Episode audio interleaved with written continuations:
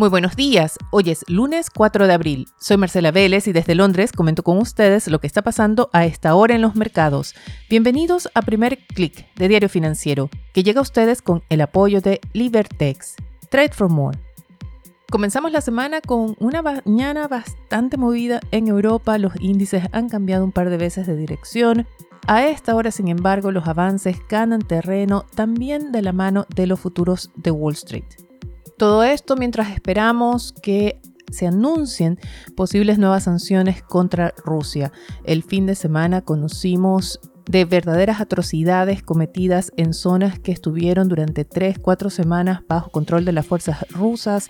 Son reportes que vienen no solamente de parte del gobierno ucraniano, sino también de organizaciones como Human Rights Watch, de prensa internacional y otras ONGs. Las imágenes son verdaderamente devastadoras.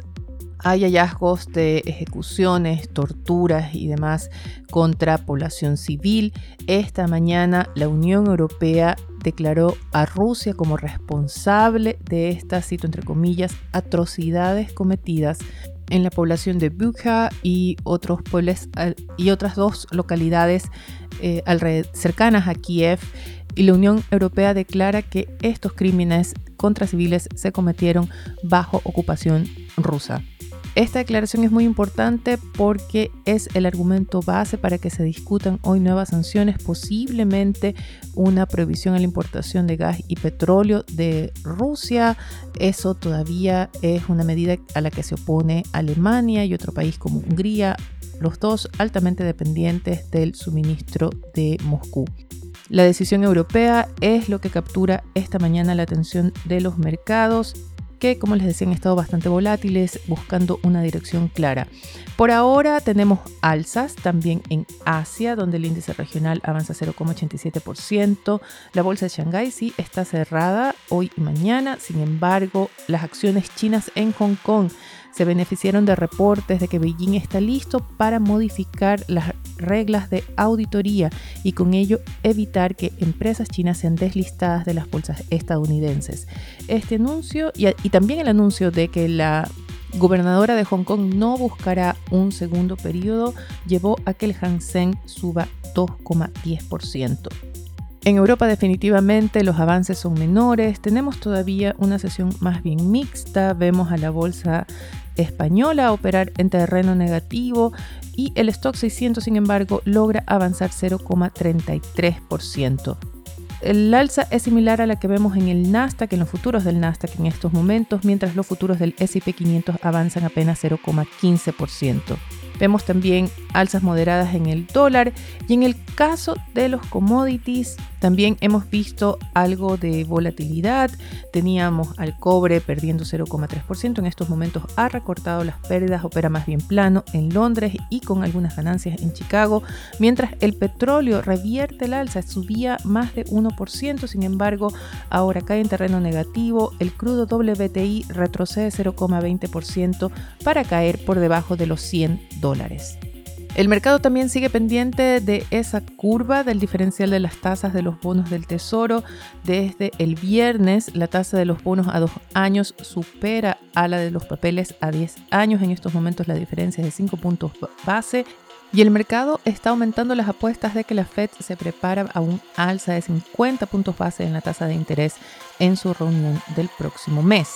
Sería una de las acciones más drásticas en términos de ajuste visto en la última década seguramente y marcará un contraste muy fuerte con el Banco Central Europeo. Durante el fin de semana tuvimos a la gobernadora del BCE, Isabel Schnabel, declarando en una entrevista que el emisor europeo elevará las tasas de interés una vez que termine su programa de compra de bonos, pero esto no está previsto hasta el tercer trimestre de este año. No tenemos una agenda muy ocupada en términos de cifras económicas. Sí, Wall Street estará pendiente del reporte de órdenes de fábrica de marzo de Estados Unidos, para el que se prevé arroje una contracción de 0,5%. En Chile se sigue con atención la gira del presidente Gabriel Boric en Argentina. Para hoy están previstas reuniones con empresarios tanto de Chile como de Argentina. Y la última encuesta CADEM da cuenta de un aumento del rechazo en el plebiscito de salida. Sin embargo, quiero llamar la atención al handbook de la RAIN Vial para este año que publica Diario Financiero en su edición de hoy y que contempla, entre otras cosas, una nueva constitución aprobada, también un IPSA en 5.150 puntos y un dólar en torno a los 850 pesos. En otros titulares de la edición de hoy, el principal es para una entrevista con el exdirector del Servicio de Impuestos Internos, Fernando Barraza, quien descarta que el organismo haya formado parte de una operación de impunidad y critica a la clase política por esperar que sea el Servicio de Impuestos Internos el que resuelva sus controversias. Otros datos muy importantes son la decisión de Gabriel Boric de suspender la participación de Chile en Prosur. Además, Diario Financiero da cuenta del aumento de los proyectos inmobiliarios sin ejecutar en Santiago. Con esto me despido por ahora. Los invito a que sean actualizados de estos y otros temas visitando nuestro sitio web de f.cl. Primer clic llega a ustedes con el apoyo de Libertex. Trade for More. Yo les deseo que tengan un buen inicio de semana. Nosotros nos reencontramos mañana.